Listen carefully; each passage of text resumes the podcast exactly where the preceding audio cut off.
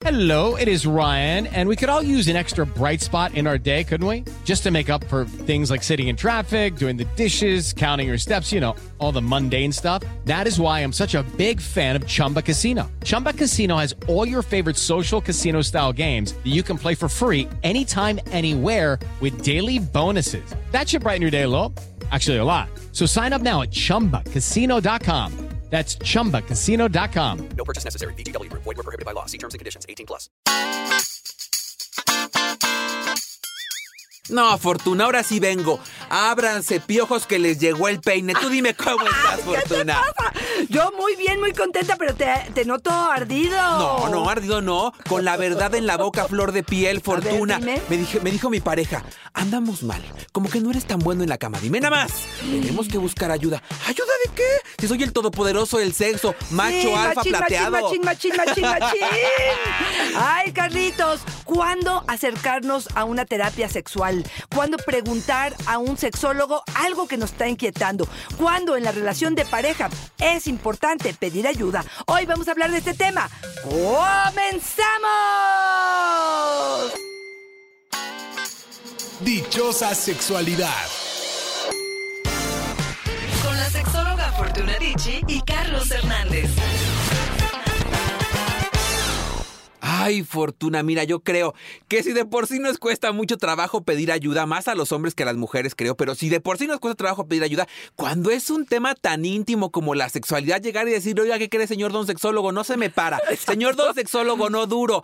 Qué complicado se vuelve. Pero ¿eh? por supuesto que sí. Desde un asunto que no nos enseñaron a que el lenguaje pudiera ser algo que nos abriera puertas, hasta sentir que la parte sexual es algo privada, que no tengo por qué Claro. compartirla. Hay, hay- hay personas que me dicen, es que mi esposo dice, ¿por qué le vamos a decir a una tercera persona algo tan personal? Porque no lo estás haciendo bien, porque no hay bienestar entre ustedes. Ese sería como el detonante general, ¿no? Si alguno de los dos, y ojo con esto, si alguno de los dos no está a gusto con la frecuencia, con el deseo, con las técnicas, con lo que estamos viviendo, con la rutina, con todo lo que tenga que ver con mi sexualidad, mi erotismo, mi sensualidad y tu sensualidad, tu erotismo, tu frecuencia, me parece que es el momento de pedir ayuda. Mucha gente cree que esto tendría que ser instintivo y ojo, todos requerimos de un poquito de educación sexual, porque ni los hombres todos son unos machos y se la saben de todas, todas, ni las mujeres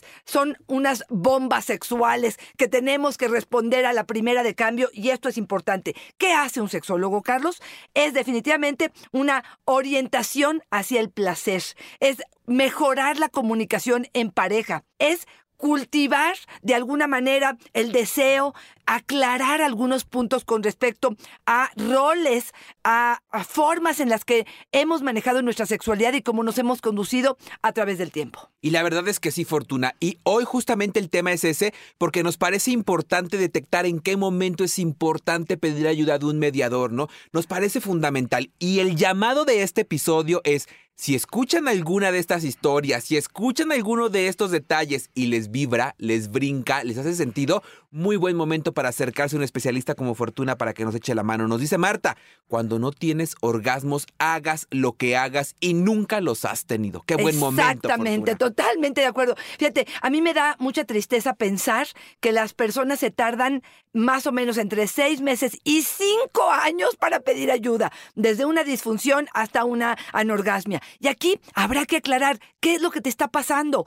Nosotros tenemos como ideas muy generales sobre qué es lo que pudiera estar pasando en tu historia. ¿Por qué? Porque esto se repite. Y aquí te voy a decir algo personal, Carlos. Yo pasé de ser anorgásmica a orgásmica. Sé lo que sucede con muchas mujeres que han sido abusadas, que han sido violentadas, donde la educación sexual se dio con mucha represión, con mucho miedo, con mucha culpa. Sé desde dónde parten. Sé que a lo mejor sus técnicas, su imaginación, su fantasía no está siendo la adecuada. Por lo tanto, voy orientando las preguntas hacia que reconozcas o que conozcas parte de tu historia, de dónde vienes, de, de dónde partes de tu sexualidad, para saber por qué no estás teniendo ese orgasmo. Si estás esperando que el otro haga cosas que te hagan a ti vibrar o tiene que ver contigo, con cosas que tú tendrías que estar haciendo para ti, para poder abrirte a este placer que se llama orgasmo. Y a mí me hace mucho sentido cuando dices tú, Fortuna, que no podemos hacer lo mismo y esperar resultados diferentes, ¿no? O sea, nos, nos podemos quejar todo el tiempo y decir, oh, no tiene erección, oh, no tiene orgasmo, oh, no estoy sintiendo, o pongo manos a la obra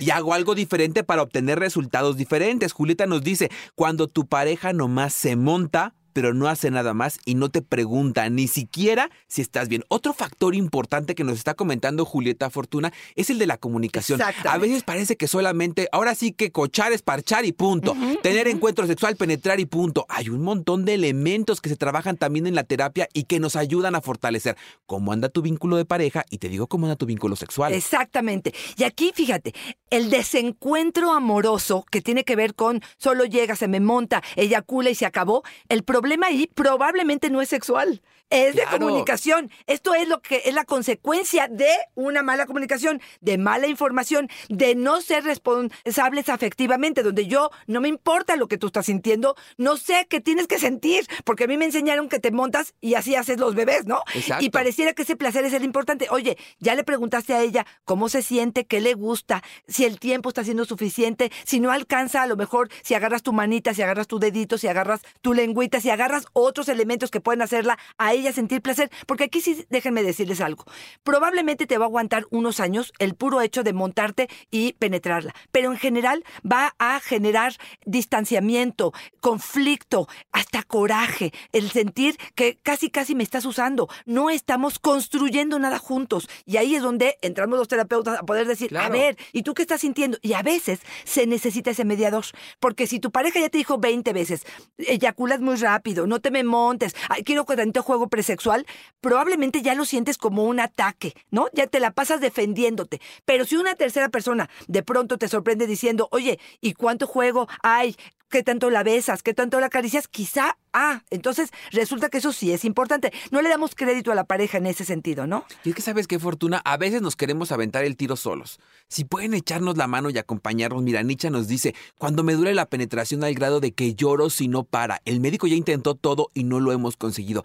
Aquí es donde me gusta mucho pensar, Fortuna, en un tratamiento integral. O sea, ya el médico dijo, descartamos algo físico que no está mal, que todo está en orden y no sé qué. Ah, en este momento lo pasas con el terapeuta sexual para que entonces veas si hay algo emocional que está impidiendo que el disfrute se dé. Sí, el cuerpo también reacciona Habla. a lo emocional. claro, totalmente. Aquí, este sería otro de los motivos frecuentes de consulta y es decir, tengo dolor, tanto hombres como mujeres, durante la penetración, mucho más mujeres. No sé si estás en la premenopausia, en la menopausia, no está habiendo buena lubricación, probablemente hay una contracción vaginal que no está permitiendo que haya una penetración porque es demasiado pronto, porque no estoy lista, porque no estoy lubricada, porque no siento rico y todo esto es información que suma, que permite entender qué es lo que me está pasando en mi cuerpo. Como tú bien lo dices, qué es lo que mi cuerpo está hablando, que está diciendo para poder realmente resolver esta situación. Mucha gente me dice, es que la terapia es cara y yo no quiero invertir mi dinero, por ejemplo, en ese sentido. Mi reina,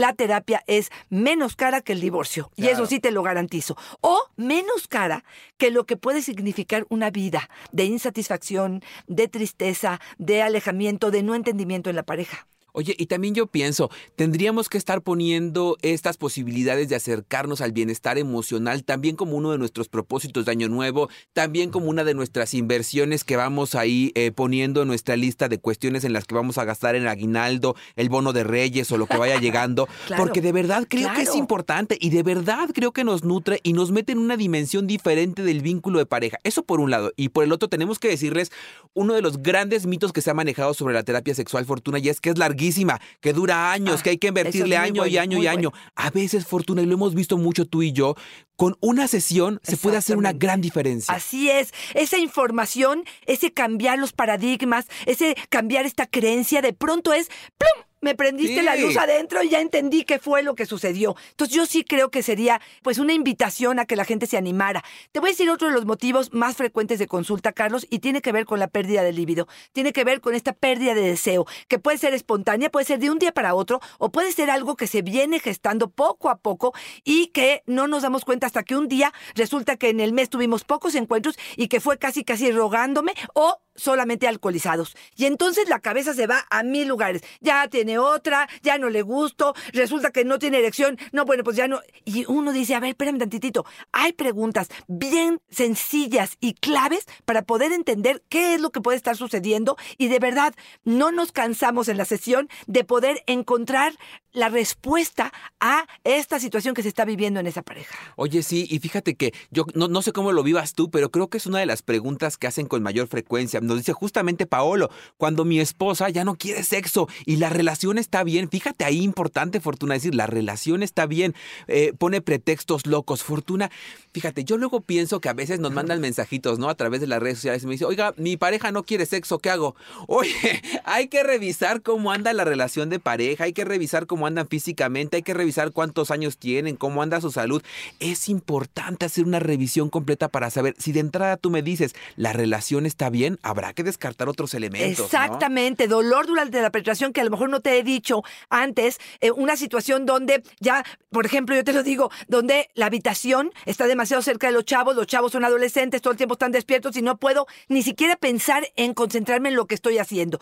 Puede tener que ver con un padecimiento físico orgánico, puede tener que ver con que ya te dije 20 veces que no te acerques a mí tocándome la chichi, porque lo primero que haces es estirar la mano y para ti es, es que ya no quiere tener sexo, espérame, pues ya te dije cómo sí, y tú no pones manos a la obra, no escuchas, pareciera que no validas lo que para mí es importante. Entonces, todo esto son cosas que se van desmenuzando a la hora de tener una terapia y poder entender un poco al otro. Claro, aquí hay una cosa que sí quiero decirles. Cuando se acerquen a una terapia sexual, tienen que estar abiertos, Carlos, porque casi, Sí, casi yo, ¿sabes sí. qué siento? Que van a la terapia después de mucho que uno les ruega y entonces te lo te dicen, ven, te lo traigo para que lo cambies, ¿no? O te la cambie, te la mando para que le generes deseo. Espérame, yo no le voy a hacer eso, ¿no? Yo no voy a provocar eso. Ahí creo que es importante entender que tenemos que ir abiertos a entender que si las cosas no están funcionando es porque lo que estamos haciendo no funciona. Por lo tanto, los dos nos tendremos que mover del lugar donde estamos. Tendremos que invertirle tiempo de calidad, eh, creatividad, probablemente detalles. Y hay gente que me dice, es que qué flojera, es que, es que esto tendría que ser instintivo. No, mi corazón, no después de 20 años de estar juntos, o no probablemente después de dos años de que vinieron los bebés y están ocupados en otras, un sinfín de cosas, Carlos. Oye, o los que llegan a la consejería o a la consulta contigo y te dicen, a ver, convénzame. ¡Ay, cálmese! pues si no soy qué. Claro, por Oye, Samantha nos dice justamente en función de esto, cuando tu pareja no quiere pedir ayuda, pero tú lo necesitas, acude tú, nos dice. Y eso como me parece importante. Totalmente. Muchos nos dicen, no, pues no agendo porque mi pareja no quiere ir y pues trabaja en ti. Mucho viene desde ti y cuando hayas trabajado en ti, decide si hay los elementos suficientes para seguir en ese lugar. Claro, ¿no? fíjate, a mí me encanta el ejemplo de la relojería, Carlos. No sé si has visto la maquinaria. Claro. Pero bueno, lo que se dice es, a lo mejor el otro no se quiere mover, pero si tú estás moviendo finalmente engranes, el engrane, pues es- lo- obligas al otro Claro. a moverse también. Entonces, cuando tú cambias actitudes, cuando tú cambias acercamientos, cuando tú cambias o pones límites o pones sobre la mesa el tema de la seducción, de salir y reencontrarnos, de conectarnos, obliga al otro a decir, a ver, si quiero esto, que el objetivo, digamos, es el sexo, probablemente la eh, forma de entrarle a ello tendrá que ser a través de esto que ella está diciendo. ¿Y esto de dónde lo sacó ella? Pues de la terapia. Oye, Fortuna, ¿y cómo, híjole, lo que nos dice Casilda me hace un montón de sentido? Cuando a tu pareja le huele muy gacho el pene, dice, sí, fíjate, como un elemento tan pequeño, un elemento tan puntual, No un elemento tan eh, preciso puede hacer que tu vida sexual no sea plena y placentera. ¿Y qué crees? Lo que decíamos, en una sesión de una hora lo revisas y llegas y dices, frente al, al especialista, no te has atrevido a decirte a tu pareja y le dices, oye, le huele muy gacho y por eso a mí no se me antoja y se me cae el líbido. ¿Qué hago? Claro. O ahí te va otra, Carlos. Porque esos 20 años de no haberle dicho que le huele, a lo mejor van a ser los mismos. Pero la habilidad del terapeuta de empezar a distinguir probablemente tiene que ver con algunas preguntas con la higiene y a lo mejor el terapeuta propone y dice, oye, ¿se bañan a diario? Y entonces la otra brinca así como, yes, eso es lo que he querido decirle y a lo mejor no me he atrevido por no lastimar. Claro. Pero de alguna manera en esa habilidad está el asunto. Fíjate, Carlos, que una de las cosas que muchos nos consultan en terapia tiene que ver si soy normal o anormal en frecuencia, en fetiches, en ganas, en actividades, en no cambiar de posición o en sí cambiarla. Todo lo que tiene que ver con soy normal o anormal, pareciera que nosotros los terapeutas tenemos la bandera de la justicia, ¿no? Y nosotros les vamos a decir, pero justamente para eso es, para decir qué es normal o anormal para ti, qué genera bienestar para ustedes como pareja. Y a partir de eso creamos entonces sí nuestra, nuestro código de sí que es normal o normal en esta relación de pareja en función del bienestar. Y ahora que te escucho, pienso que una de las grandes funciones del mediador es eliminar la tensión que nos provoca sentirnos en un estado de enfermedad. ¿no? Cuando nos damos cuenta que no estamos enfermos, que no somos anormales, que no somos perversos, toda esta tensión disminuye y entonces empezamos a tener mejores elecciones, empezamos a tener mejores orgasmos, más disfrute, mayor apertura a la sensibilidad y a las fantasías del otro porque entendemos que es parte de la función comportamental de la sexualidad y no parte de una, eh, de una enfermedad, ¿no? Totalmente de acuerdo. Otra de las cosas que nos solicitan, Carlos, eh, de consulta es, antes me divertía en el sexo, antes encontraba mayores posibilidades de disfrute, de conexión y hoy no lo estoy teniendo. No es que me desagrada mi pareja, sino que el sexo perdió interés, perdió peso en este sentido. Y aquí sí te diría que parte de lo que hacemos los terapeutas también tiene que ver con técnicas, con creatividad, con imaginación, con propuestas. Tenemos un sinfín de recursos que queremos acercarles, juguetes, eh, a lo mejor algunos videos, algunas series, algunas películas que pudieran enriquecer muchísimo tu vida erótica. Empezando por hacerte responsable, porque esta es típica, ¿no? Ya no me divierto porque el otro no es divertido. No, espérame tantito. Si tú generas la diversión, probablemente en algún momento para el otro será algo divertido, ¿no? Oye, Fortuna, y aquí yo rompo, ya para irnos despidiendo, que Ay, te no, voy a. está sí, te- voy a dar una que a mí me encanta, pero antes te quiero, quiero romper este mito también, porque a mí me pasó que en algún momento de mi vida yo iba a terapia, ¿no? Eh, eh, pero muy, muy, digamos que nosotros estamos en constante revisión, pero antes íbamos eh, en bloques completos y años completos. Yo fui mucho tiempo a terapia y cuando llegaba con la terapeuta tenía cara de perro. O sea, te sentabas y estaba enojada. Estaba todo el tiempo como jetona y yo le decía, oye, fíjate que esto, ¿y tú cómo tienes con eso? ¿Y cómo lo has pasado? Con cara de perro. Sí. Yo lo que quiero decir, Fortuna, es que también crear esta empatía es función del terapeuta. Yo, ahora que decía esto de la técnica erótica, yo he visto cómo das este, este curso que das de técnica erótica, esta sesión personalizada de técnica erótica, y es divertidísima. Por supuesto. O sea, de verdad, es para tomarla con la pareja y divertirte aprendiendo con una copita de vino, la están mirando, la están haciendo con los juguetes, las posiciones, la risa, el chiste. Es parte de incorporar la información de una manera novedosa, pero que además te sea empática, ¿no, Totalmente. Fortuna? Yo creo que a través de la risa, la educación o la información entra mucho más rico. Y yo me despido con una, Venga, Carlos, venga, que venga. para mí es importante. Cuando he vivido un trauma, cuando he vivido un abuso, cuando he vivido constantemente con una obligación sexual, con una sensación donde yo no eh, participo de forma activa en desear o no desear, querer o no querer, decir sí o no a este sexo, porque pareciera que es obligado porque estoy casada, me parece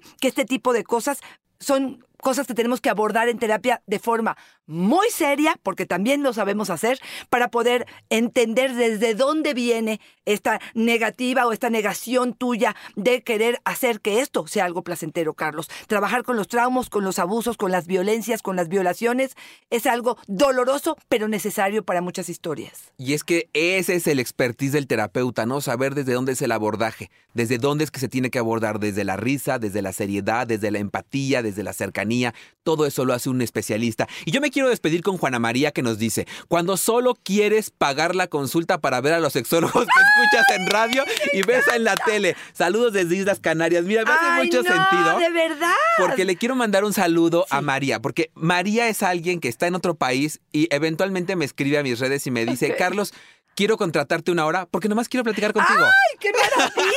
Pero ¿sabes qué me encanta, Fortuna? Que cuando dices quiero platicar contigo, hay un montón de cosas que salen en la plática claro. y que se pueden ir trabajando y que se pueden ir moldeando. Fortuna, esto es la terapia. Totalmente. Esto es, el, esto es la consejería, es acompañamiento humano a procesos humanos y vivenciales. Totalmente. Y si te digo algo, María, por favor, te lo digo en serio. Este hombre tiene pareja y es fiel. Así es que si lo que quiere solamente es una conversación, adelante, corazón.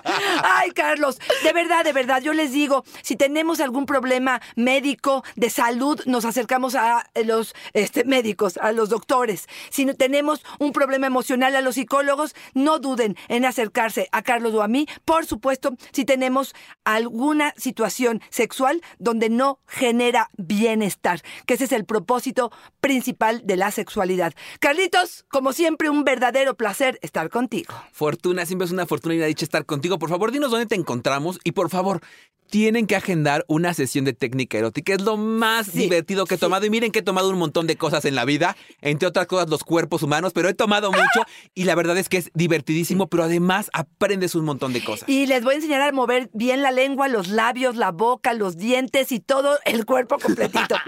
Arroba Fortuna Dichi es mi Twitter, Fortuna Dichi Sexóloga es mi Facebook y en Instagram estoy como Fortuna Dichi. Carlitos, ¿a ti dónde te encontramos? Ahí me encuentran en Facebook como yo soy Carlos Hernández y en Instagram como El Sexo con Carlos. Fortuna no tienen que pasar el camino solos. Podemos acompañarnos y tomarnos de la mano para hacer un plan de acción que nos lleve a caminos asertivos. Fortuna, te quiero harto. Ay, cachito, yo también. Bye bye.